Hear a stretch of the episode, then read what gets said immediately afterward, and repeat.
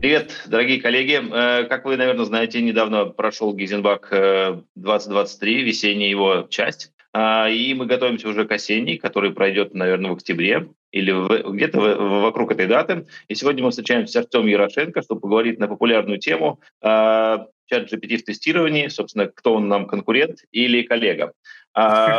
Как вы все знаете, раньше, какое-то время назад, каждый был вирусологом, а теперь специалистом по AI. Поэтому, собственно, мы с Артемом собрались и постараемся на эту тему поговорить, насколько это вообще применимо в тестировании, насколько в нашей э, сфере, чем мы занимаемся в IT, это как бы сейчас тренд, не тренд, и как бы что, что будет дальше, может быть. Ну и вообще, как, как где это применить, где эту современную технологию можно применить для себя и в, каждодневном, э, в своей каждодневной рутине, и какие бенефиты мы от этого можем получить. Привет, Артем. Привет, привет, все так. А, я бы сказал, что, знаешь, там все были экспертами-вирусологами, а сейчас уверенные пользователи GPT. Я, наверное, про математику внутри я этот, э, разговаривать, наверное, не, не готов. А, я так не так глубоко знаю тему, как она устроена внутри. Э, потихонечку разбираюсь, но это требует время. Но зато э, я действительно там постоянно пользую ее в работе и могу рассказать, ну, типа, вещи, которые вот сам замечаю и там бенефиты, которые эта штука приносит приносят. Ну и тему ты интересно обозначил, коллега или конкурент. Мне кажется, что, э, собственно, в конце постараемся как-то э, найти ответ на этот вопрос. Это круто. Мне даже самому интересно, что у нас получится. Ну что, начнем тогда сразу с Холивара. Заменит ли чат GPT ручное тестирование?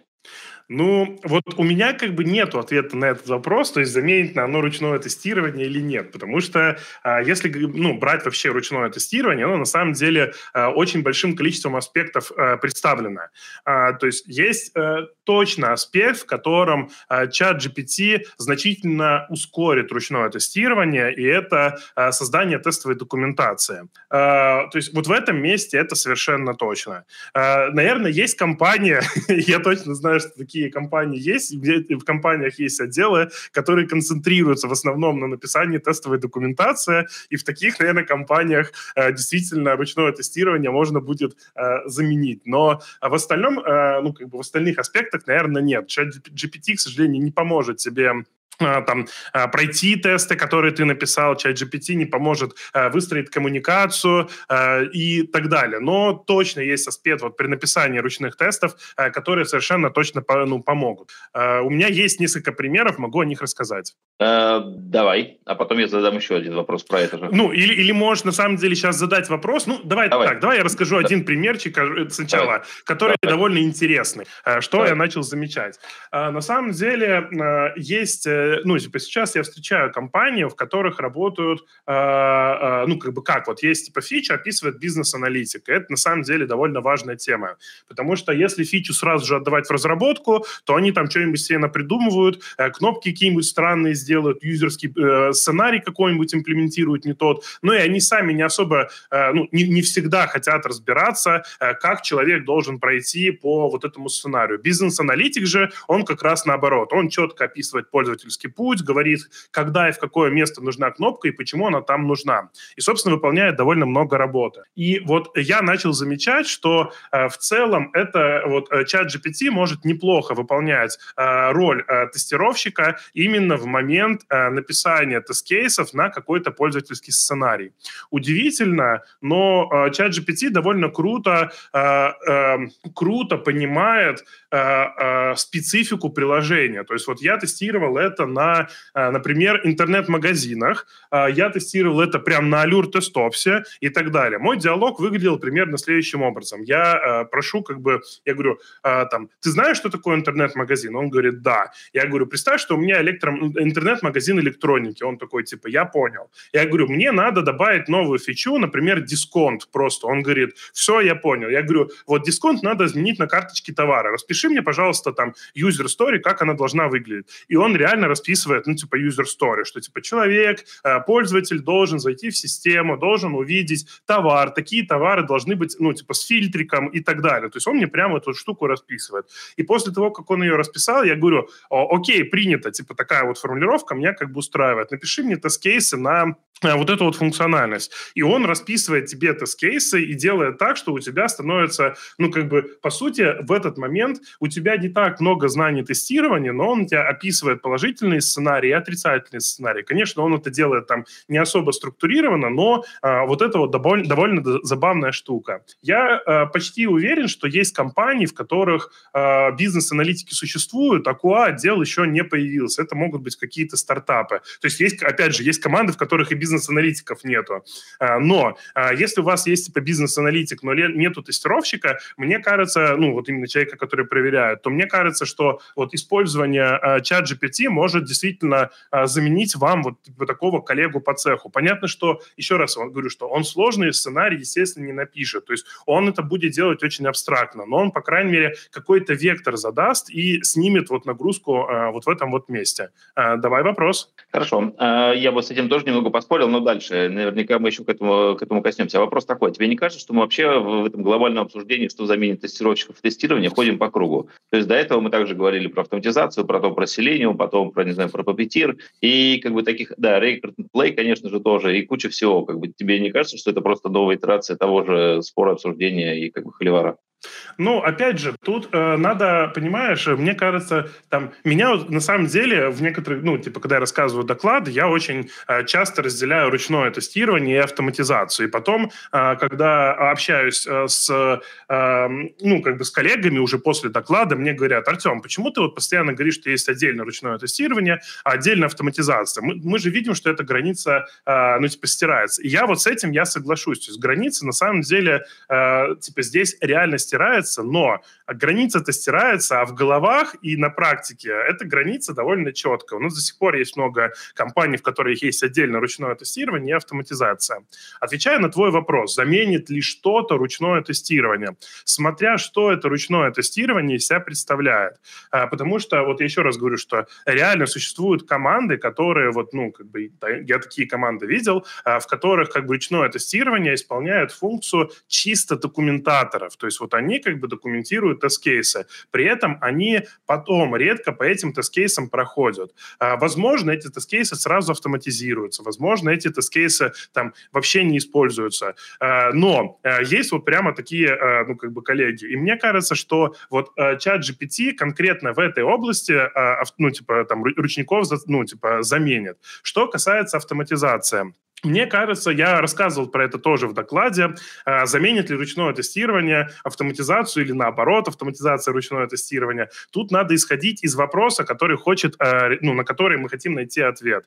А вот когда я стартовал карьеру в тестировании, нас реально приходили и спрашивали примерно так. Сколько времени вам понадобится, чтобы протестировать вот эту функциональность? Сейчас во всех командах, в которых я, ну, типа там, помогаю с тестированием, задается задается обратный вопрос. Что вы можете протестировать за отведенное время? Раньше был ответ, типа, сделайте нам стопроцентное качество, вложитесь, но, типа, вот мы не хотим там факапить на продакшене. Сейчас спрашивают, типа, ребята, мы все понимаем, вы крутые тестировщики, вы эксперты, поэтому нам надо вот, типа, за два часа, э, ну, типа, все вот как бы протестировать и так далее. Поэтому, если мы идем ко второй формулировке, то, конечно, ответ примерно такой. Да, ручное тестирование уже заменили. Э, не потому что, э, ну, типа, типа это фактически произошло во всем мире, а потому что команды, которые отвечают на вопрос, типа, что я могу протестировать за два часа, они физически, конечно, руками ничего не протестируют. Там есть два варианта. У тебя крауд-тестирование, потому что, ну, ты там ползунок двинул вправо, у тебя, типа, тысяча тестировщиков, и они все протестировали. Либо второй вариант – это автоматизация через боль. То есть вы, как бы, э, у вас будет не такое высокое качество. Естественно, автотесты не найдут, как бы, какие-то э, там очень заковыристые баги. Вам надо воспитывать культуру разработки. То есть вот это все, оно все скопом. Если мы отвечаем где-то на посередине, если нету рамок таких, что типа нам надо релиз как бы там за два часа катнуть в продакшн, то вот здесь вот и кроется как бы ответ, что, конечно, в такой конфигурации ручное тестирование никто никогда не заменит, потому что, а, с одной стороны, у вас будет время, то есть у вас на вас рамка вот это вот не дает сверху, то есть там, ну, например, там автотесты за два часа пробежали, 90% проверили, а потом ручное тестирование просто там несколько часов, оно вот как бы ну, в спокойном темпе проводит исследовательское тестирование. А, вот это вот точно никуда не уйдет. Ну и второе, я начал э, ценить работу бизнес-аналитиков, вот людей, которые расписывают со стороны бизнеса, как должна выглядеть задача разработки, чтобы разработчик, э, ну, типа, получал задачу более сформулированную, ну, типа, в контексте, потому что приложение большое, разработчиков много, и у них часто даже контекст размазан, ну, понимаешь, а когда к нему приходит да. задача, которая очень четко сформулирована, что, смотри, у нас есть такой тип клиентов, они представляют 35% аудитории, у них есть проблема, что они вот на такой вот пользовательский сценарий тратят вот столько-то времени, и смотри, твоя работа сейчас заключается в том, что ты помогаешь э, там десяткам тысяч человек уменьшить время их пользовательского, ну, типа, сценария. И он такой, блин, я хочу эту фичу сделать, я это... И то же самое с тестированием, понимаешь? В этот момент оно может проводить, ручное тестирование проводить как раз, ну, типа, вот эти вот сценарии, как, ну, типа, какие, на, на что надо обратить внимание, что надо не поломать. Поэтому, еще раз, очень много аспектов ручного тестирования, но при этом я уверен, что уже сейчас есть команды, которые полностью отказались от ручного тестирования, но они пожертвовали качеством. Поэтому ответ на твой вопрос вопрос и да, и нет, как всегда.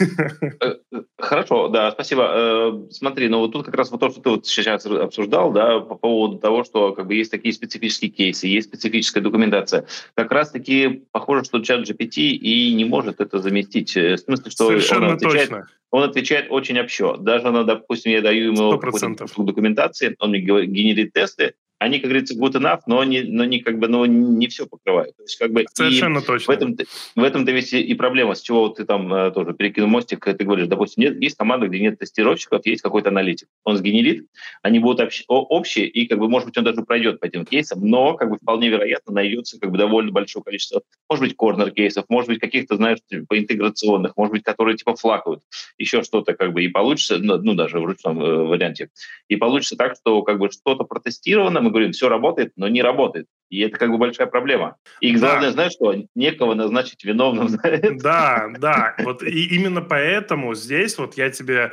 э, прям явно указал э, именно две э, рядом стоящие роли, которые работают в паре. То есть вот если бы я сказал, например, что разработчик попросит чат GPT написать тест-кейсы, и это будет good enough, это типа неправда, потому что разработчика, ну, как мне кажется, у него не столько мотивация в, в тестировании. То есть вот именно даже, даже очень мотивированный разработчик, у него э, э, вектор его э, продуктивности, он, ну, он в, немножко в другую сторону от тестирования. То есть его интересуют алгоритмы, красота решения. Он, ну, понимаешь, он даже иногда жертвует э, э, функциональностью в угоду красоте, ну, типа вот, ну, там, структуре кода и так далее. Его даже меньше волнует бизнес-задачи. Очень часто разработчики говорят, мы не будем это делать, потому что это противоречит, ну, типа, там, философии нашей системы и так далее. Поэтому я говорил про аналитика. У аналитика достаточно скиллов, чтобы из этой вот э, болванки, это точно болванка в первое время, и ну, надо просто потом замерить просто, сколько эта болванка, э, ну, типа, качественная, да, качество этой болванки будет расти. Я уверен, что у аналитика хватит Э, знаний, чтобы э, превратить эти тест-кейсы в что-то более-менее адекватное. Э, вот именно вот у этой позиции. А если же говорить про э, там э, ручное тестирование, то мне кажется, что, опять же, вот возьми, например, этот, возьмем какую-то команду, э, которая состоит из медла, двух медлов, трех джуниоров и там сеньора-тестировщика, ну, типа вот такая. У них как бы э, разница будет, э, естественно, в скиллах по тестированию, это сто процентов, скорее даже в опыте. Мне кажется, что скиллы в ручном тестировании — это очень абстрактная штука, и там именно опыт. То есть ты, типа, видел такую проблему или ты ее не видел? Ты вот э, общался с разработчиком, вот, типа, как там все это устроено, или ты не общался, как бы, ты там не знаешь, там, как они с тобой взаимодействуют и так далее. Так вот, эм, это первый аспект. А второе – это контекст. Ручной тестировщик очень хорошо знает контекст внутри команды. То есть вот он знает, что к Семену можно ходить утром, а у там, Виталика вечером вот прям продуктивный день, релизы мы делаем вот так вот. Когда совсем джопа, он может прийти к менеджеру и, ну, типа, вот это вот обозначить и так далее. Вот этот контекст. Так вот, а, это, типа, ну, такая вот основа. И, например, возьми ручного тестировщика, который джуниор, да, вот, который только что с курсов вышел и начинает mm-hmm. помогать. Чем он может помогать? Он может прокликивать вот эти вот сценарии, уже готовые. Второе, он может писать новые сценарии. Но качество новых сценариев, мне кажется, у этого тестировщика будет даже меньше, чем у чата GPT. Ну, потому зависит, что... Это зависит от человека. Ну, от человека зависит, но вот смотри, чат GPT, он довольно языкастый. То есть он, он типа, ну, ему несложно написать э, большой текст. Чем у тебя лучше расписан текст, тем легче его потом проходить. И по сути компетенция тестировщика можно разделить в этом случае на две части.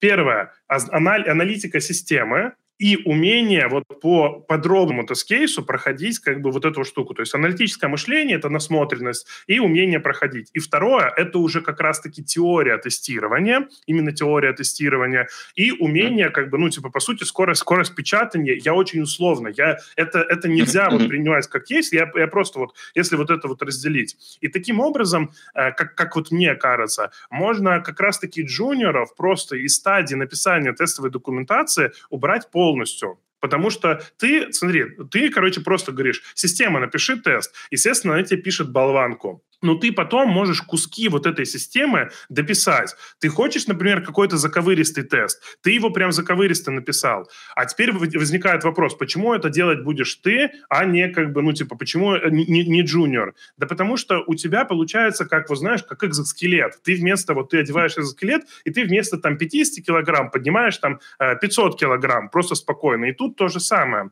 То есть, по сути, если middle имеет хорошую квалификацию, если узнает, как все устроено в команде, команде, умеет mm-hmm. вот это вот общаться, знает всякие подводные камни, то ему гораздо легче вот эту документацию взять под контроль. Например, mm-hmm. всякие шарит степы. Зачем нужны шарит степы, если ты можешь попросить чат GPT переписать все тесты, ну, типа, на японский. Он просто возьмет их и перепишет. Он может любую, короче, закономерность найти там, э, ну, типа, в этих, и ее как бы перевернуть с ног на голову и так далее. То есть, например, э, он может вообще переписать, э, ну, это, это я такие вот опыты проводил, он может переписать тест-кейс, например, от имени пользователя. То есть он сначала сначала написал функциональный тест просто по шагам, а, а потом ты говоришь, а напиши его, вот, например, у нас в компании все теперь принято писать от имени пользователя. И он легко перепишет тот же самый тест от имени пользователя. И, соответственно, а, в такой... Сейчас вот последнюю фразу скажу. И в такой формулировке а, можно просто именно написание тестовой документации за счет чат GPT доверить более квалифицированным сотрудникам, а более молодым сотрудникам, наоборот, доверить прохождение этих тестов и обучение как раз вот этой вот, ну, как бы, ну, э, работ, работы системой. И у них это будет очень подробно расписано, потому что написать подробные тесты, это на самом деле очень дорого. Это правда, это дорого, ну и как бы ну, при этом здесь еще, знаешь, нарабатывается важный скилл, э, умение проанализировать требования, что, в общем-то, как бы такое краеугольный здесь, Аналитик. Да, понять, что, что да. хотели. Да, да, да, да, да. Именно поэтому, как бы, да. Внутренний, внутренний аналитик в тестировщике тоже как-то должен развиваться. Да, я понимаю, что аналитика развиваться. Я просто говорю, что мне кажется, что вот, э, ну, мы же с тобой говорим там, да, коллега, короче, или там конкурент. Да. Вот мне да. кажется, что там, грубо говоря, э, э, вот если сейчас кто-то совершенствует свои навыки в написании тестовой документации, то ему стоит вот прекращать. То есть, типа, ну, тестовую документацию не будет писать человек. Ну, это ну, он будет формулировать какие-то, ну, как бы верхнеуровневую задачу, но тестовую документацию человек писать не будет, потому что это просто текст. Ну, то есть вот мне кажется, вот, вот эта штука, ну, как бы я не знаю, как ты, но вот здесь вот это точно конкурент, чат GPT. Как говорится, запомните этот твит. Посмотрим. Да, да, да. Ты, на самом деле, затронул тему, которую я хотел обсудить дальше. Это, собственно, чат GPT в автоматизации тестирования. И как бы там, где вообще вообще применимо, где нет? Какой-то у тебя уже есть опыт? Или, может быть, знаешь, может быть, уже есть неудачный какой-то опыт?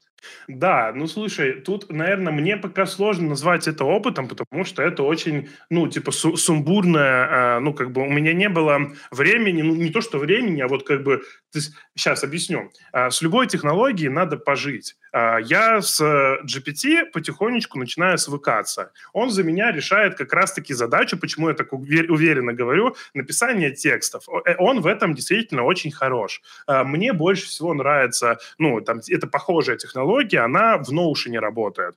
А, ты пишешь вот прямо, ну, то есть я прям показывал недавно э, пример, ты пишешь, например, я просто вот показал пример, э, ты напиши, возьми описание товара тегами, напиши, этот рюкзак, там, два кармана по бокам, один с торца, один за спиной на молнии для security. Рюкзак выполнен из такого материала, очень эргономичный, подойдет городским жителям, ну, вот такую штуку. И потом просто выделяешь этот текст и говорит, распиши. И он расписывает его в той тональности, в которой ты хочешь. То есть он сначала расписывает текст, потом ты говоришь, больше напиши, он его больше расписывает. Потом ты говоришь, смени э, эту тональность на профессиональную. Он сменяет тональность и пишет уже, типа, э, текст более профессиональный. Потом говоришь, смени тональность на casual. Он говорит, типа, э, э, э ты не, ну, короче, и так далее. То есть, грубо говоря, вот это то, о чем я говорил, что, понимаешь, э, не хватает пока контролов управления, и в Notion на самом деле эти контролы появились, когда ты общаешься не просто вот типа как, э, ну типа в чате, а когда у тебя есть возможность выделить текст и типа там, а конвертни его э, в, от имени пользователя. Он типа конвертнет тебе от имени пользователя. И поэтому здесь как бы вот эта вот штука, ну, как бы работает. По поводу автоматизации, у меня а, примерно такой опыт. А, он точно производит удив... удивление просто, вот как бы ты такой вау-эффект. Если ты, например, сейчас попросишь его написать а, тест на а, поиск Гугла, он напишет прям тест, при этом он может написать его в Selenit стайле, а, WebDriver стайле, Playwright стайле и так далее. То есть он может сделать, ну, как бы практически, а, ну, типа, заюзать любой инструмент. И это очень круто. Но, как то, мало того, довольно забавная штука, а, я спрашиваю чат GPT, говорю, ты знаешь, что такое Allure to Stops? Он такой, да, знаю. Я говорю, напиши мне тест на э, создание э, тест-кейса, и он мне прям пишет автотест, при этом он явно пишет, что, типа, для того, чтобы создать тест-кейс, надо сначала создать проект. То есть он, типа, всю эту взаимосвязь видит. И он еще использует правильные селекторы. И это для меня тоже было удивлением. Ты смотришь на этот код, и он типа правильный. Там, он говорит, я кликаю на, ну, на, этот, на э, кнопку Create Project, а потом в Input Project Name, грубо говоря, я там ввожу имя и так далее. Но э, э, я не знаю, откуда это так получается. Это тест правильный только с виду. То есть вот если ты на него вот просто вот, это как, вот знаете, джуниор пришел, middle, не знаю, тебе кто-нибудь привез тест на ревью, и ты смотришь, ну вроде все правильно, а он не работает. То есть вот ко- по коду ты смотришь, все типа хорошо, то есть ты там видишь, что там селектор не такой, знаешь, там ли, ну типа вот такой длинный, там да, нету каких-то... Не типа, да. да, да, там, ну типа вот там код прям хороший, но я взял, скопировал тот код, вставил, и он не работает, потому что кнопка на самом деле по-другому называется и так далее. И у меня возникает два вопроса. Первое, откуда он знает вот эти вот, ну, типа, кнопки, то есть, ну, по сути, там два варианта. Либо он действительно там как-то покопался в Allure Stopsi, то есть это, это нормально, может быть, он покопался. Либо он просто э, имитирует. Э, внутрь GPT заш, заш, это зашита э, такая тема э, сделать тебя счастливым. То есть внутри него зашит алгоритм, который, типа, хочет сделать тебя счастливым. И с большой вероятностью он просто предполагает, то есть он предполагает, как это должно выглядеть. Поэтому вот в такой формулировке мне кажется, что э, у тебя получается, ну, то есть проблема примерно следующая. Он очень неплохо подойдет для обучения, потому что ты можешь попросить, э, опять же, типа джуниор, э, типа он может э, помочь типа джуниору для обучения. То есть ты можешь его попросить э, что-то сделать, и он тебе сделает практически любые примеры, которые ты потом ставишь у себя и отформатируешь. При этом он даже сложные штуки может делать. Я, например, э, там проектировал э, часть Allure KTL, и как бы я его просил помочь мне. Я говорю, типа, слушай, ты знаешь, типа, что такое там, ну, типа, там, процессор, как бы. Он говорит, я знаю. Я говорю, файлы процессор. Он говорит, знаю. Я говорю, у меня проблема, надо добавить фильтрацию, экстрактор и так далее. Он говорит, все, я понял. И он мне начинает прям примеры кода делать. То есть вот он прям пишет код, короче, я оттуда как бы забираю информацию. Но этот код, он не чистовой, вообще никак. То есть он, он типа просто какие-то наработки.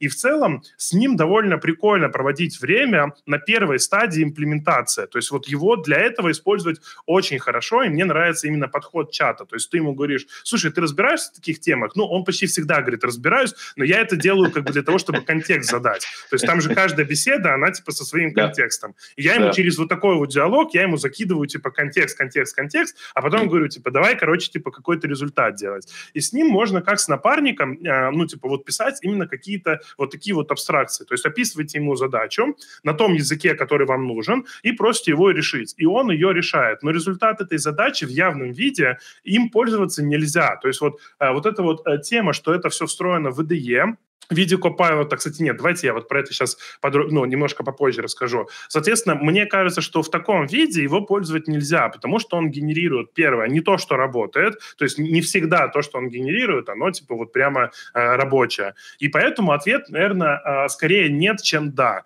Э, э, то есть его можно использовать как собеседника, его очень много, хорошо можно использовать как генератор примера. Например, его можно попросить любой тест, просто скидываешь код теста и говоришь, этот, оберни мне все в степ и расставь аннотации алюра. И он обернет все в степ и расставит аннотации алюра, то есть для него это как бы вообще не проблема. Но э, рабочие решения у него там не получаются. Да, небольшое уточнение. Ты вот тест, который просил его написать на Allure, это он был в BDD или как? Э, Не, я, я, я пользовался прям ai.com, вот, ну, типа, веб-интерфейсом, э, ну, типа, чат GPT. Давай вот про IDE я могу тоже рассказать, типа, к а. чему, как бы, я пришел.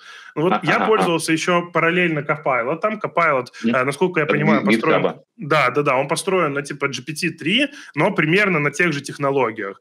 И э, ощущение у меня примерно такое. Иногда он работает просто по потрясно. То есть вот иногда он, он за тебя додумывает очень много вещей и э, действительно приносит как бы много пользы.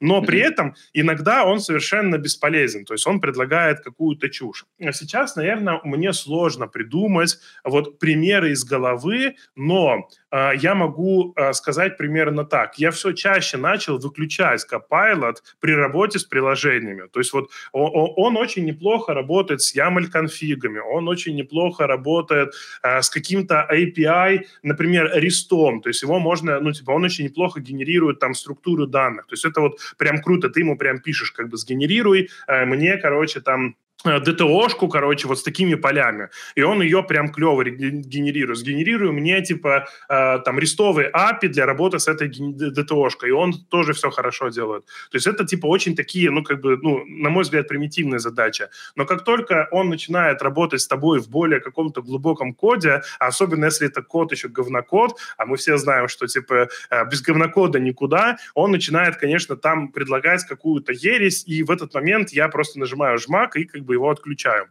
Я поговорил с коллегами а, по этому поводу, типа, мне было интересно, может быть, я один такой, потому что, как ты знаешь, GitHub уверяет, что больше 50% кода GitHub или там, ну, короче, там от 30, я не помню, до 50, может быть, 40, может, 35, где-то вот столько кода, оно, типа, сгенерировано Copilot, то есть, типа, они это как бы заявляют. Да. Я как бы не нашел такого подтверждения, я не нашел людей, которые там пользуются на постоянке, вот прям, ну, типа, вот не нашел. Может быть, если там зрители у нас пользуются Copilot, расскажите, пожалуйста, свою историю, ну, типа, очень интересно. Но при этом я э, услышал от многих э, следующую э, последовательность мыслей. Э, у э, Copilot на GPT-3 он действительно очень, э, очень сильно зависит от популярности э, того, на чем обучался. То есть вот рестовые как бы штуки, это очень популярная тема, она типа везде используется, там условный Spring, это типа очень много как бы примеров использования, и он там работает хорошо.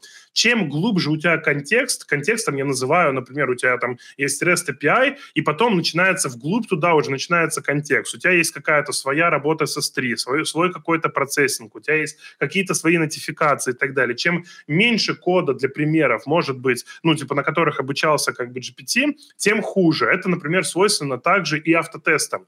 Он тест на веб-драйвере хорошо генерирует, тест на Selenium чуть-чуть хуже, потому что таких примеров меньше. Тест на Selenium с PageObject, он уже будет генерировать, ну, типа, э, очень-очень простенький, и, скорее всего, который не подойдет, как бы, ну, в реально боевую тему. А в реальной боевой теме там всякие рулы, там, короче, базовые классы, там дата-провайдеры, там, ну, понимаешь, там очень много а, а, а, этот, обвеса, и ему, по сути, не на чем учиться.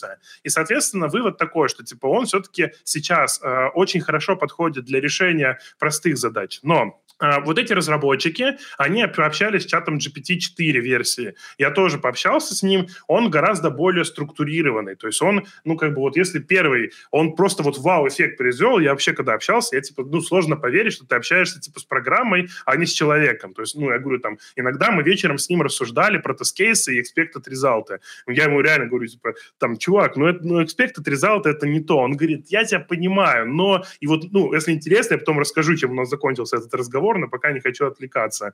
И, короче, Хорошо. но, э, да, GPT-4, он уже прям э, реально прикольный. То есть вот он, он уже, он действительно э, пишет более осмысленные, структурированные тексты. Он очень круто, ну, типа, вот, по сути, там больше структурирования. То есть вот, если он тебе дает какой-то пример, он сразу же по этому примеру дает объяснение. Сами примеры стали как бы нагляднее и так далее. И, эм, насколько я понимаю, вот как раз-таки вот этот, э, ну, типа, наличие в Copilot GPT-4, возможно, оно сделает прорыв.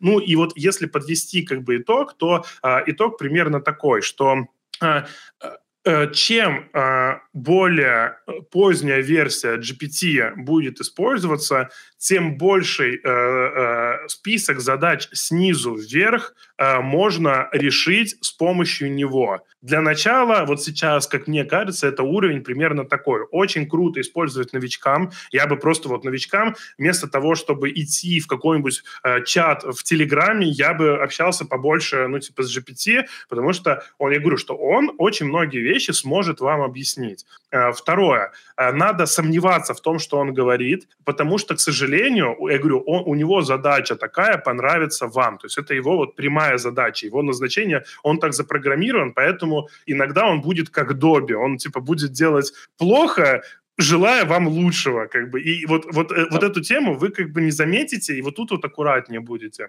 Э, э, и третья штука, что с ростом, ну, типа, сложности вот этой языковой модели, там, четвертая версия, он будет все больше и больше задач забирать на себя, но ответа на вопрос, а заменит ли он программистов, к сожалению, у меня нету. Недавно читал статью mm-hmm. по поводу того, ну, типа, там, кого заменит, короче, там, чат GPT в первую очередь, там, ну, там, по-моему, насколько я помню, там говорилось о 100 миллионах э, э, работников за следующие 5 лет, и там сразу же в комментариях было написано, что, типа, не, ну, не 100 миллионов, но на самом деле больше. То есть миллиард, скорее всего, он, типа, заменит людей за следующие 5 лет. Э, и у меня на этот, на, на этот счет есть две... Ну, во-первых, там не было программистов, то есть, э, по крайней мере, ну, сейчас как бы никто не видит, как именно программистов там заменят. А вторая, короче, тема, мне кажется, он их не заменит, а скорее конвертирует. Э, такие, ну, типа, это можно э, с, ну, типа, как там э, технологическая революция, там, научная революция, то есть это можно вот как бы привести как к, к изобретению компьютера. Там, да, этому, да. я предлагаю к этому еще вернуться, просто давай как бы вот мы поговорили про э, да? тесты, про всякие UI-тесты, а вот юнит-тесты, как-то он вообще, ну, не знаю, ты пробовал его для этого? Как бы такой же результат, да. как с обычными автотестами, или есть нюансы?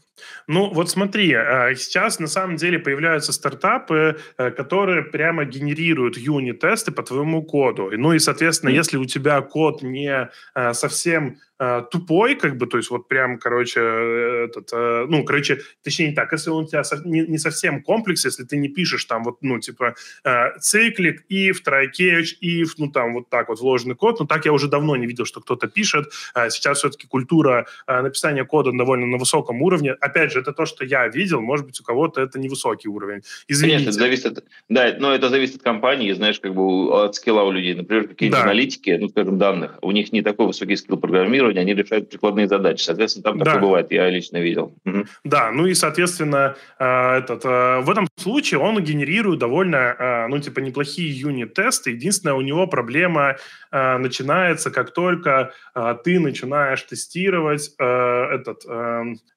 большой объем входящих данных. То есть, например, если у тебя будет на вход подаваться значение, ну, типа, тест будет выглядеть так, ну, калькулятор какой-нибудь, синусоида, ну, типа, и так далее. То есть вот в этот момент он, типа, э, э, начинает генерировать много избыточных данных. То есть вот э, там, если человек, он проверит это все, там, ну, там, синус как проверить, да, ты, наверное, проверишь там 0, э, единицу, э, ну, типа там, ну, как бы и так далее, то есть там значение там минус единицу, ну, и может быть там, ну, типа сразу же сдвиг на, ну, на, на большое расстояние, то есть там ты, ты вряд ли будешь очень сильно, ну, типа там внимательно тестировать синус, то вот генерированные тесты, они на вход дают очень э, большой такой избыточный набор параметров. И в целом он начинает тоже избыточно проверять э, всякие функции, которые на самом деле, ну, я говорю, такое, на такое писать тесты это норм, но с учетом того, что эти тесты генерируются, то потом, когда ты вот эту функцию будешь менять,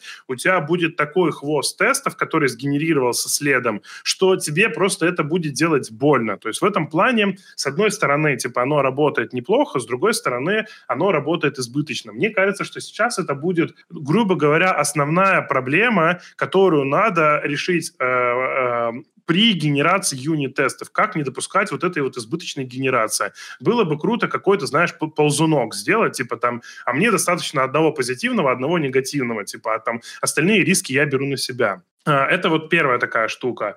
А, и вторая вещь, я там еще не не, не так много пробовал, но э, он неплохо генерирует, но это вот сложно назвать юнит-тестами, но это именно со стороны разработки, он очень хорошо генерирует опишные тесты. То есть на самом деле, вот когда ты его попросил сделать там э, DTO-шку, потом, ну, типа написать контроллер, и после этого просишь его написать какие-то тесты, то он очень неплохо э, проверяет вот эту вот логику. При этом я говорю, что если ты в него заранее заложил, э, ну, типа какую-то предметную область, то есть ты, типа, объяснил, что мне там надо создать, а, ну, типа, товар, а товар потом положить, ну, типа, в корзину, то он прямо сгенерирует прям тест, которым он говорит, я вызову там API, а, короче, там, корзины, а, ну, понимаешь, да, там, я создам товар, потом закажу, положу его в корзину, потом проверю в корзине наличие товара. То есть такие вот штуки он пишет довольно неплохо и при этом довольно точно. Он может ошибаться именно в, ну, в запросах, то есть вот URL запроса, но, типа, ты его всегда можешь подкорректировать, и как бы э, тут гораздо меньше проблем, чем с теми же веб-тестами, которые, ну, как бы, они, они немножко сложнее, у них появляется прям внутренняя архитектура, то есть тебе надо не просто иногда писать тест, который просто по селекторам, а ты там начинаешь придумывать всякие page-объекты, ну, типа степы и вот это вот все. А вот эти вот тесты он пишет неплохо. А, но вот э, я говорю, что там есть проблема с избыточностью, а, что именно вот э, там юнит-тестов с избыточностью. Хотя кто в наше время пишет юнит-тесты? Вот на самом деле это тоже такой большой вопрос. То есть мы все используем библиотеки, на которые написаны юнит-тесты, это само собой, но ты уже не пишешь юнит-тесты в своем коде, потому что у тебя в основном код, он уже как бы э, оперирует, ну, результатом работы этих библиотек. То есть ты на самом деле операции мелкого уровня уже, скорее всего, давно не, э, ну, так или иначе не, у себя не имплементируешь. Если ты, конечно, не программист на Go. Несколько, да, несколько минут назад ты сказал, что сейчас как бы качество разработки и так далее скакнуло, а сейчас ты сказал, кто пишет юнит-тесты. Не-не-не. А как же метрики, э, тестируемость, покрытие и так далее? Не-не-не, я, я смотри, что имею в виду, что э, ты сейчас подключаешь к себе Spring, и у тебя э, много модулей, которые ты подключаешь, они сразу же протестированы юнит-тестами там. И вот, ну, типа, что такое юнит-тест? У тебя есть какая-то вот прямо, а, ну, типа, функция, которая условно даже в базу не ходит. То есть она как бы, ну, типа, это у тебя, ну, юнит, это вот прямо на, на, на маленькую такую функцию. Ты в базу ходишь, на самом деле, с помощью джуга. Ну, то есть ты, типа, просто ну, передаешь джугу. И писать тест на то, что ты, типа, с помощью джуга положил сущность в базу, ну, это глупо. Это как бы, ну, ты очень маленький тест пишешь. Скорее всего, ты будешь писать тест, ну, типа, примерно такое, что, типа, от рестовой ручки, как он добегает до базы, потом в базе что-то создал и проверяешь, как он появляется на рестовой ручке, и еще сверху это пишешь каким-то, ну, типа, бизнес-сценарием, просто, ну, чтобы у тебя были бизнес-цепочки, чтобы у тебя не было э, опишных ручек, которые, ну, типа там, э, дублируют функциональность друг друга. То есть у тебя каждая опишная ручка, она на самом деле должна, ну, типа, иметь прям очень четкое свое назначение. То есть, например, если у тебя есть опишная ручка, которая отдает сущность, она отдает ее большую. А если список, то она, типа, маленькие, ну, типа, буквально айдишники и какие-то мелкие, потому что у нее другое назначение. И поэтому про юнит-тесты я говорю, что фактически в продуктах осталось мало места для юнит-тестов. Ну, то есть там, а потому что большинство юнит-тестов написано в библиотеках, которые вы используете у себя. Именно поэтому я, этот, я это имел в виду. Хорошо, а вот смотри, э, наши все э, редакторы для написания кода, типа там идеи, да, они давно умеют генерировать тесты. Почему чат GPT должен их заменить? Ну, это вот вопрос. Мне кажется, что, э, вот я говорю, мы э, с Ильей э, э, общались на эту тему, э, Кацев, Илья Кацев, он типа тоже выступал там на Heisenbug е, он э, про научные вот, ну, типа доклады, и он мне рассказывал, что э, там мы с ним, наверное, лет 10 назад говорили на эту тему, и он мне прям явно говорил, что типа, come on, Артем, ну, типа, задача генерации юнит-тестов, она давно решена в научном сообществе, как бы, и вот он мне говорил, типа, я вот ездил на конференцию, там выступали ребята из Боинга, ну, типа, вот из всяких там авиационной отрасли, они говорили, что, типа, они для своего софта, ну, типа, там, э, генерацию юнит-тестов они, типа, просто закрыли, что, типа, эта вот штука работает. Единственное, он говорит, там есть проблема избыточности. А, ну, типа, и вот э, забавно, что э, и тогда эта штука генерировала избыточный набор. И, например, наверное, для софта Боинга, наверное, избыточный набор – это хорошо, неплохо. То есть это, ну, потому что там слишком такая, ну, типа, отрасль, отрасль сложная. И в таком ключе, наверное, это ну, типа, избыточность норм. Но забавно, что вот эта же избыточность, она появляется и, э, типа, в стартапах, которые делают это с помощью, ну, по сути, другого подхода. Вот есть, типа, научный подход, и вот, ну, ребята писали алгоритмы, прям явно сами ручками описывали алгоритмы, по которым у тебя генерируются тесты. И есть, типа, нейронная сетка, которая, по сути, это просто другой подход. То есть, ну, как бы это вот один научный, а второй подход нейронной сети искусственного интеллекта. И он страдает этой же проблемой проблемой, то есть тоже избыточность. И вот я, к сожалению, так у Ильи и не уточнил, ну, типа, я, его, ну, там, я ему хотел написать вопрос, типа, Илья, как такое вообще происходит? Потому что у меня, честно говоря, на это ответа нету. То есть вот я, я это не могу объяснить. То есть, э, по сути, ну, типа, два варианта. Либо они использовали в основе научного подхода примерно такой же подход. Ну, то есть там, может быть, у них были какие-то примитивные а, нейросетки, и, соответственно, они это делали вот как бы, ну, а, нейросетками. Либо второй вариант а, – это задача. Просто вот уже можно свести это к некоторой математической задаче, которая просто неразрешима, потому что научный подход не умеет разрешать эту задачу, и, ну, типа, грубо говоря, подход а, а, нейронки, он тоже не умеет разрешать эту задачу. Возможно, корень где-то там. Но вот эта штука, она она довольно забавная. Опять же, ребят, ну, в этих в комментариях, если вы вот про это что-то знаете, очень интересно было бы э, послушать в комментариях, можете покидать ссылки, э, обязательно посмотрю, потому что вот, ну, как бы с двух сторон к одной и той же э, теме пришли, э, ну, по крайней мере, я это заметил, вот эту закономерность. Может быть, ее на самом деле или нет, может быть, что-то придумал, но тема довольно интересная. Может быть, опять же, это вообще вопрос не актуален, потому что, как ты сказал чуть раньше, юнит-тесты никто, никто не пишет, это как бы вообще... Слушай, ну, ну а если, быть если вернуться к теме аналитики и документации, ну смотри, как бы сейчас вот работа аналитика, и там, не знаю, это может быть эм, как бы вот как а, выделенная роль аналитика, или может кто-то другой, кто занимается да, написанием требований для разработки, тестирования для всех остальных. Там одна из самых э, ключевых задач – это собрать требования у пользователей, как бы и понять, что э, он хочет, и, может быть, ему как-то разъяснить, как это, ну, что это должно быть. Эм, выглядит сомнительно, что Э, наши современные технологии или как бы будущие технологии, вот как бы, скажем, искусственного интеллекта решат эту задачу. Как ты думаешь? Ну, мне кажется, что ты, ну, как бы нет. Я считаю, что решат они задачу. То есть я думаю, что э, буквально э, в течение, наверное, э, следующих, э, следующего года э, часто общаясь э, с какой-то компанией э, по телефону, либо э, в чате, ты будешь не понимать, что ты общаешься э, не с человеком. То есть мне кажется, что саппорт практически точно переедет весь э, этот э, в нейронке.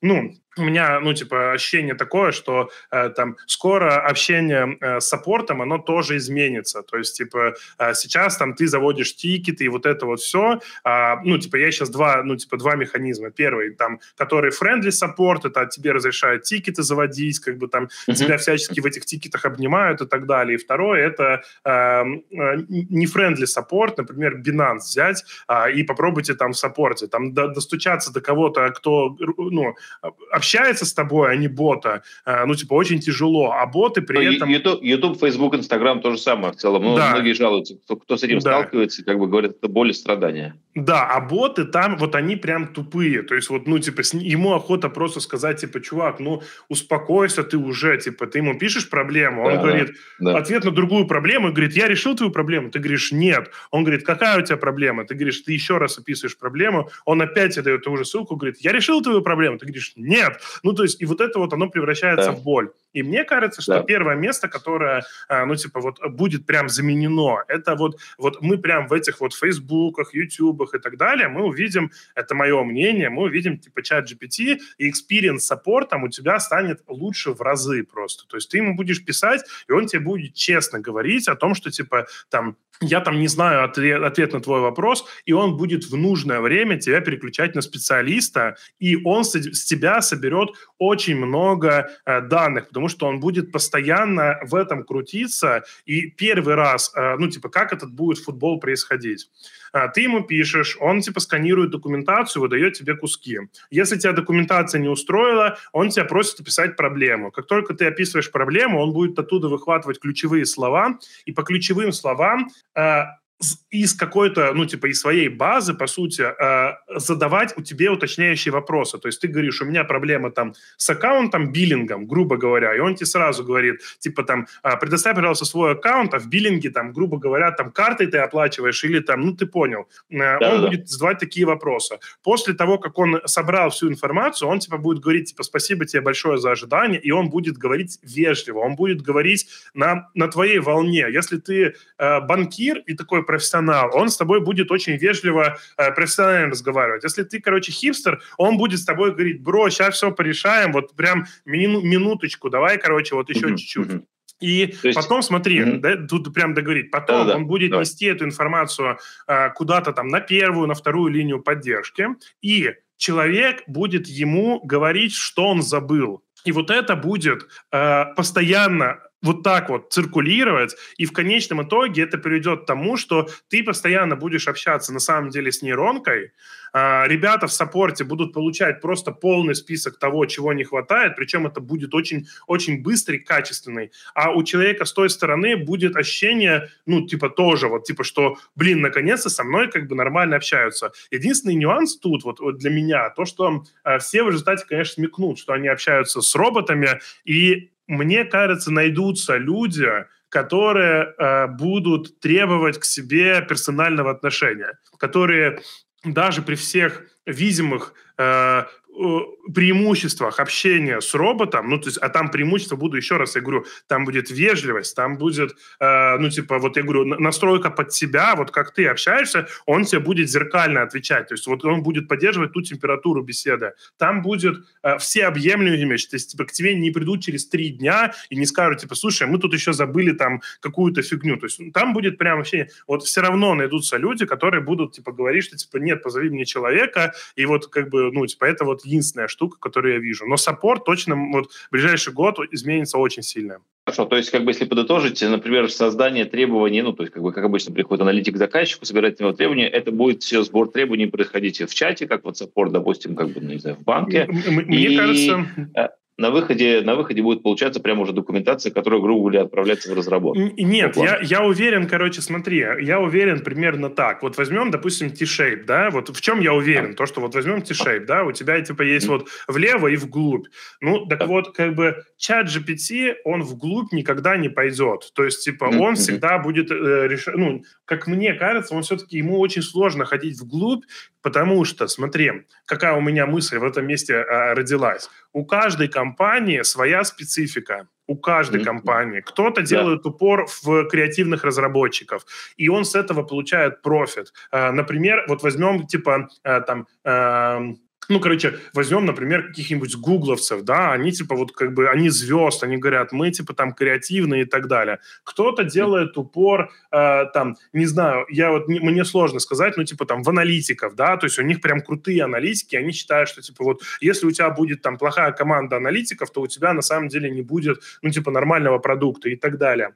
Так вот, вот это вот все, это типа все глубина, то есть вот, грубо говоря, глубина. Так вот, ты никогда в результате, как мне кажется, вот эту культуру в компании не заменит никогда. Ни чат GPT, вот ни, никакая нейронка, потому что эта культура, она очень локальная. То есть на самом деле зачастую эта культура возникает в самом начале компании, и даже когда компания становится очень большой, прям вот, вот всемирно известной, эта культура никуда не девается. То есть она как бы, ну, она, она есть. И смотри, у меня есть мысль примерно вот такая, что типа именно вот эту культуру компания умеет готовить и с этой культуры получать профит. У тебя крутые инженеры, к ним приходят слабые требования, но инженеры крутые. Они все дорабатывают в голове. Что происходит? У тебя появляется много разных артефактов. Смотри, инженер помимо своей задачи еще делает кучу маленьких задач, потому что задача не mm-hmm. так четко сформулирована. Mm-hmm. Mm-hmm. И у них появляется много маленьких проектов, много open source, и они из-за этого крутые инженеры потом дальше становятся по накатанной, потому что это вот Google. У них появляется много open source проектов, потому что задачи не факт, что четко формулировались. Им говорили, типа, ребята, у вас карт-бланш, решайте задачу, просто возьмите вот ее, придумайте. Или вторую компанию, которая как бы, ну, типа, четко на бизнес-требованиях и так далее, да, там инженеры более ограничены, там, типа, будет э, важно время, там, бизнес-сценарий, они, типа, с другой стороны подходят, и у них другие mm-hmm. артефакты. И когда вот эти две компании встречаются на конференции, они, им, им сложно друг другу доказать, что важнее, потому что у них вот эта вот важность, она внутри ДНК компании, и компания уже умеет использовать плоды этого труда. То есть они не могут просто взять, поменять подход, потому что первая компания не умеет использовать столько open source, им это не надо. А вторая компания не хочет требования, потому что это, ну, будет волю разработчиков, ну, типа, по сути, забивать. И поэтому mm-hmm вот это вот, ну, типа, вниз оно не прорастет. Но мне кажется, оно начнет отъедать кусочки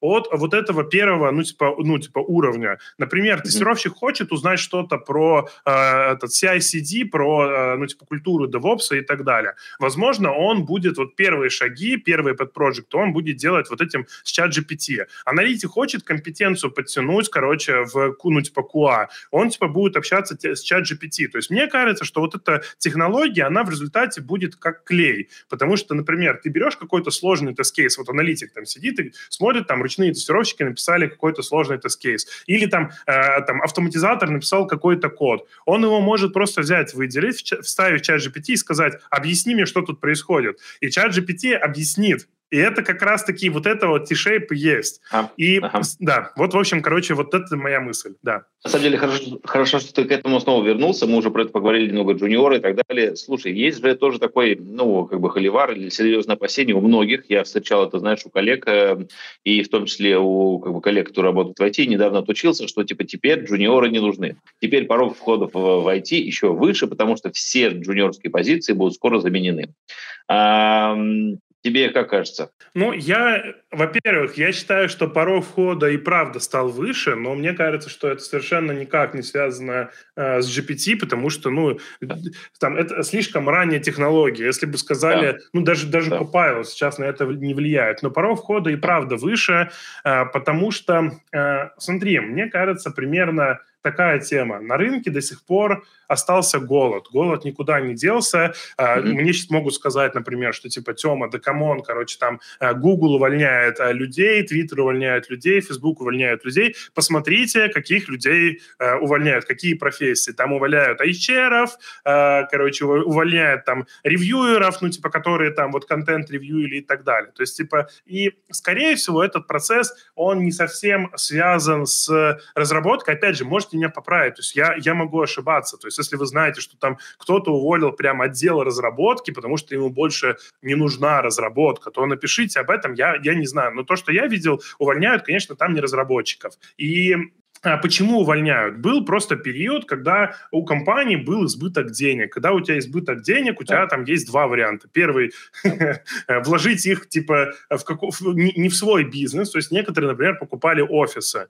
Но вообще это типа когда у тебя компания, как бы она занимается айтишкой, а потом, ну, типа вдруг начинает покупать себе офисные здания и управлять этими офисными зданиями, как насколько я знаю, это считается не очень хорошо, потому что, типа, чувак, занимайся своим делом, а если у тебя избыток денег, ну, типа, типа, там, подумай, как его, типа, прокрутить дальше. И второе, это нанимать людей, то есть, ну, как бы, грубо говоря, ты просто нанимаешь позиции, ты раздуваешь щеки, говоришь, смотрите, ребята, мы заработали много денег, а теперь, ну, из-за этого мы увеличили еще штат, именно поэтому мы скоро заработаем еще больше денег. То есть это вот, вот да. такой вот вектор. Ну и, соответственно, у них, типа, они, видимо, к какому-то потолку пришли, все, mm-hmm. де- денег больше не заработают, никто им не верит, что, типа, раздувание штата, оно приведет mm-hmm. к какой-то эффективности, и, ну, типа, и происходит сдувание штата. Mm-hmm. То есть это, ну, типа, точно разработчиков не увольняют. Дефицит да. хороших кадров на, э, ну, типа, в IT есть, но почему есть. тогда джуниоров, э, грубо говоря, э, ну, планки стали выше? Мне кажется, что проблема связана с тем, что сама айтишка, она очень быстро двигается. И Э, образование, которое сейчас дают э, джуниорам, оно вообще никак не успевает, вот просто оно типа вот, ну, как бы оторванное, просто вот, ну, вот так вот смотри, оторванное, короче, от э, производственных обязанностей, потому что, грубо говоря, берешь джуниора, и если у него даже неправильный mindset, то ты с этим человеком уже ничего не сделаешь, и это груз. Зачем, типа, берут джуниоров? Вот есть человек, который хорошо делает свою работу, но mm-hmm. на него, на нем очень много висит. Что должен сделать джуниор, которого точно возьмут на работу? А, он должен этого человека высвободить. То есть вот человек делал 4 mm-hmm. часа работу, а джуниор должен прийти и за 8 часов, и это типа easy, ему даже зарплату любую зарплатят, вообще пофиг. Он должен за свои 8 часов высвободить хотя бы 3. Если он высвобождает не три, а типа там два часа, то два часа на то, чтобы его обнять, э, там спросить, типа, как ты вообще там, типа, там, ты живой и так далее, и два часа работы он тебя ну, освобождает, в результате у тебя концепция, ну, не растет. То есть, по сути, у тебя человек, который хорошо делал свою работу, который делал ее профессионально, он практически не высвобождается. А для того, чтобы э, типа человека высвобождать, мне кажется, что вот э, джуниоров надо учить не тому, э, как э, там, условно, там, программированию и так далее. Этому обязательно надо учить и учить там глубже, учить на практических задачах, но в первую очередь им надо объяснить вот это, что, типа, твоя задача заключается не в том, что ты сейчас придешь и начнешь писать код. Тебя нанимают для того, чтобы высвободить время другого человека, чтобы скалировать. И если ты будешь э, там задавать глупые вопросы, если ты будешь, э, если ты в первый день не сделаешь комит, если ты будешь пробуксовывать, придумывать, если ты за две недели, короче, э, там не разберешься, если ты всегда мечтал быть э, поваром, а потом вошел в IT только из-за того, что там денег больше платят, и тебе это нахрен не интересно, и разбираться с этим ты не хочешь. Если у тебя проблемы с коммуникацией, если ты токсичный, если ты думаешь, что за тебя много чего-то сделают и так далее, ты не джуниор. И мне кажется, что сейчас проблема, она далеко не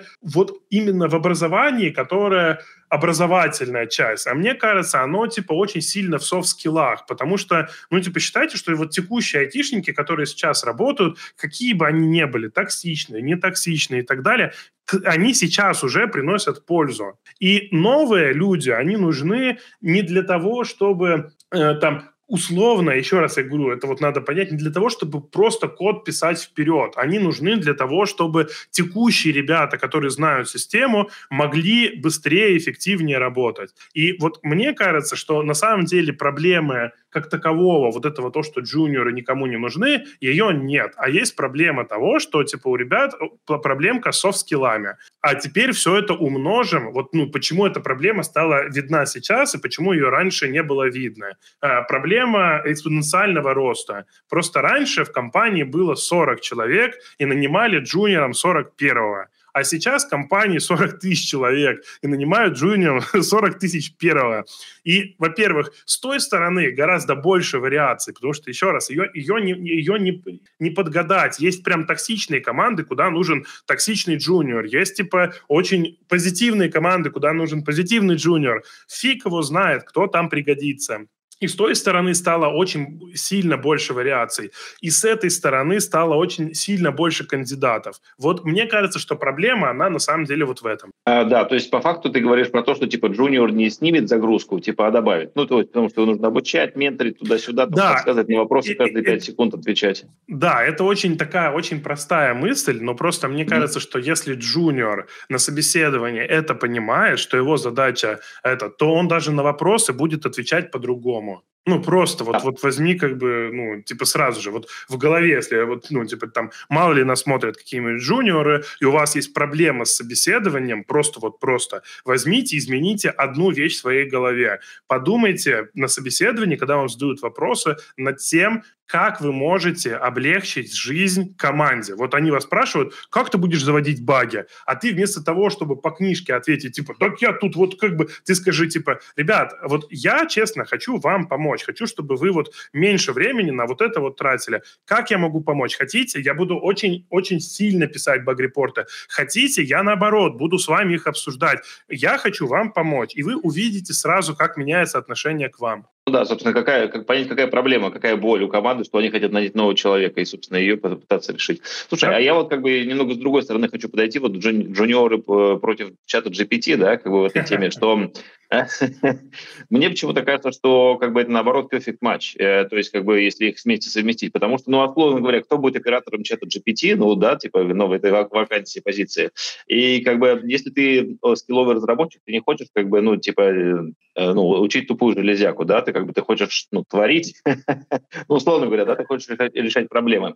А тут, как бы, допустим, много таких задач, которые в целом, как бы, ну, может быть, довольно легкие, но их тоже нужно делать, и без них никуда. Или вот, например, как бы, смотри, возьмем аналитику. Прикольная тема. Кусок, да, Прикольная он генерит кусок кода, э, какой-то, ну, по какой-то, не знаю, а, документации, а что он дальше будет делать? Он не знает, у него нет просто этих скиллов, он как бы не сильно в это обучен. Джуниор берет и применяет куда нужно, там, не знаю, решает задачи, там, может быть, находит баги, как-то ее, как бы, это самое, ну вот. Это прикольно. На самом деле ты, вот я это вижу даже немножко по-другому. Ты это вот сейчас говоришь, что, типа, э, э, этот чат GPT помогает, э, ну, типа, какую-то простую задачку сделать э, это mm-hmm. джуниору, а потом результат сразу же использовать сеньор, а мне кажется, что это можно сделать наоборот, как прослойку. То есть, типа, джуниор на самом деле общается всегда с чат GPT, э, и в какой-то момент, когда вот там происходит матч, то есть, типа, грубо говоря, э, э, чат GPT говорит, что, типа, ну, чувак, все хорошо, оно попадает, типа, там, на самом деле, медлу в этот момент, и он уже смотрит на результат и, по сути, также говорит, типа, да. слушай, вот это уже, типа, make sense, добавь да. туда еще вот так вот. Да, да, про это я не думал, и это, на самом деле, интересная тема. Вообще, как бы, это, это ну, во-первых, это довольно футуристично, то есть это прикольно, э, это прям реально прикольно. Во-вторых, во-вторых,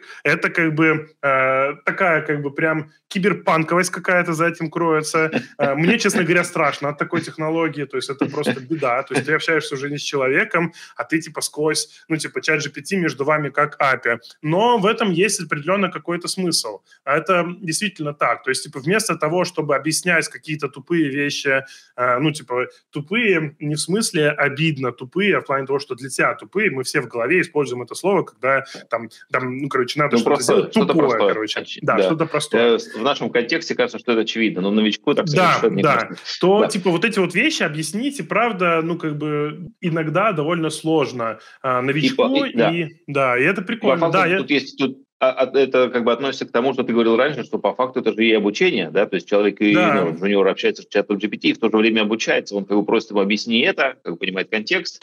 Слушай, мне, мне кажется, что это прям да. очень похоже, ну вот, вот мы с тобой прям а. много говорили про, э, ну типа там много спича, и мне кажется, что вот это, это очень хороший заключительный аккорд, прям вот правда, то а. есть это, у меня в голове это вообще, ну, очень, очень хорошо складывается, то есть это прям может быть, то есть если чат чат GPT отдать роль ментора, мне кажется, что это прям хорошая идея. Это прям ага. прикольно. Хорошо, ну что же, тогда, наверное, будем закругляться. Как бы парочка таких еще как бы моментов, которые хочется обсудить, может быть, не очень длинно. Mm-hmm. А, ну, надо отметить, что мы с тобой говорим про текущую генерацию этой технологии, да, да. что будет дальше вопрос открытый, как бы, что, как бы, 100%. в какую сторону она придет.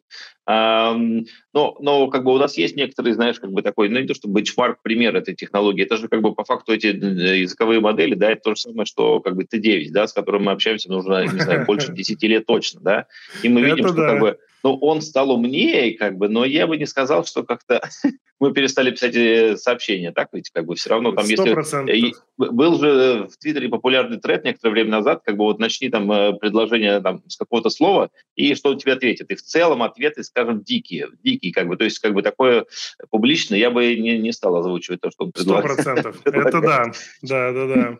А, а как тебе кажется, как бы есть какая-то вообще ну, перспектива будущего? В смысле, да, ну, есть как бы что, что, что как-то будет? Ну, даже речь не о том, что не о твоем прогнозе, а вот как-то, может быть, ты себе какую-то конструкцию Я, честно говоря, может поделиться? Ну, типа, у меня, наверное, тут а, каких-то а, прогнозов вот прямо а, нету. У меня, наверное, ну, типа, такие вот мысли есть по поводу того, что насколько, насколько короче, вот эта штука, это, типа, действительно искусственный интеллект, интеллект и в какой момент э, она станет искусственным интеллектом. То есть вот типа сейчас у нее э, там, ну типа GPT-3 была э, типа версия, она типа это явно не искусственный интеллект. Ну, там, я говорю, это очень философский вопрос, что такое интеллект. По сути, вот я сейчас говорю слова, и у меня просто в голове нейроны выстроены таким образом, что типа вот, э, вот это, это вероятность. То есть вот у меня, короче, ты мне дал какой-то out, ну, input, э, это сквозь мой опыт вероятностный ответ ты получаешь. То есть вот, ну, как бы вот это все это вероятность. И по сути вот языковая модель — это тоже некоторая вероятность. То есть она обучена на данных, в нее заходит э, input, и она с большей вероятностью выдает такой текст, меньшей вероятностью такой и так далее. А, и вот здесь вот, ну, типа, в какой-то момент за счет роста количества нейронов э, произойдет, э, ну, типа, момент, я не знаю, может быть, он сейчас уже про произошел, рефлексии, когда у тебя будет заходить вот эта штука, внутри она будет рефлексировать, и она будет наращивать нейроны, и потом она уже будет давать, как бы, вот эти вот ответы. Честно говоря, э, вот я беспокоюсь э, сейчас за то, то есть, может быть, мое беспокойство, э, ну, типа, простое, не проспим ли мы момент, короче, когда, э, ну, типа, вот, вот эти генеративные модели модели, они как бы действительно станут вот искусственным интеллектом, искусственный интеллект станет искусственным интеллектом.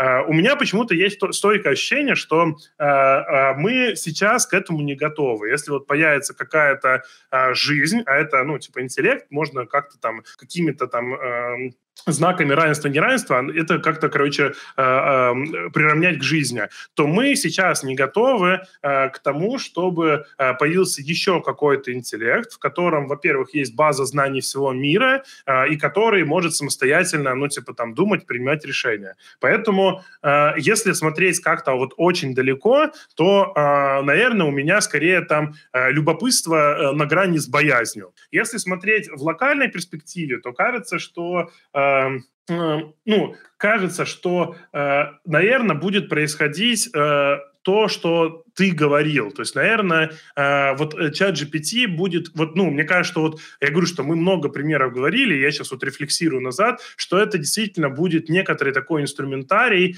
э, помощи людям в смежных областях, либо в твоей области. То есть, типа, там, ты не знаешь про юристов, он тебе поможет, расскажет то есть, простым языком, и чем сложнее он будет, тем он лучше, качественнее будет рассказывать, но, типа, человека умного, который в этой области прям много, он, наверное, все-таки как как бы там а, не заменит. Хотя, может, юристов заменит, потому что это в результате все равно только текст. То есть, может быть, там нету никакой как бы э, логики. Поэтому, э, если говорить прям про, про далекое будущее, вот когда случится вот этот вот щелчок, когда вот искусственный интеллект станет действительно искусственным интеллектом, который там может принимать решения, который вот, ну, типа этот, э, я, честно говоря, с любопытством и страхом буду ждать этот момент, потому что, эм, как всегда, ну, мы же знаем, как это все разрабатывается, мы же знаем, насколько у нас все дырявое.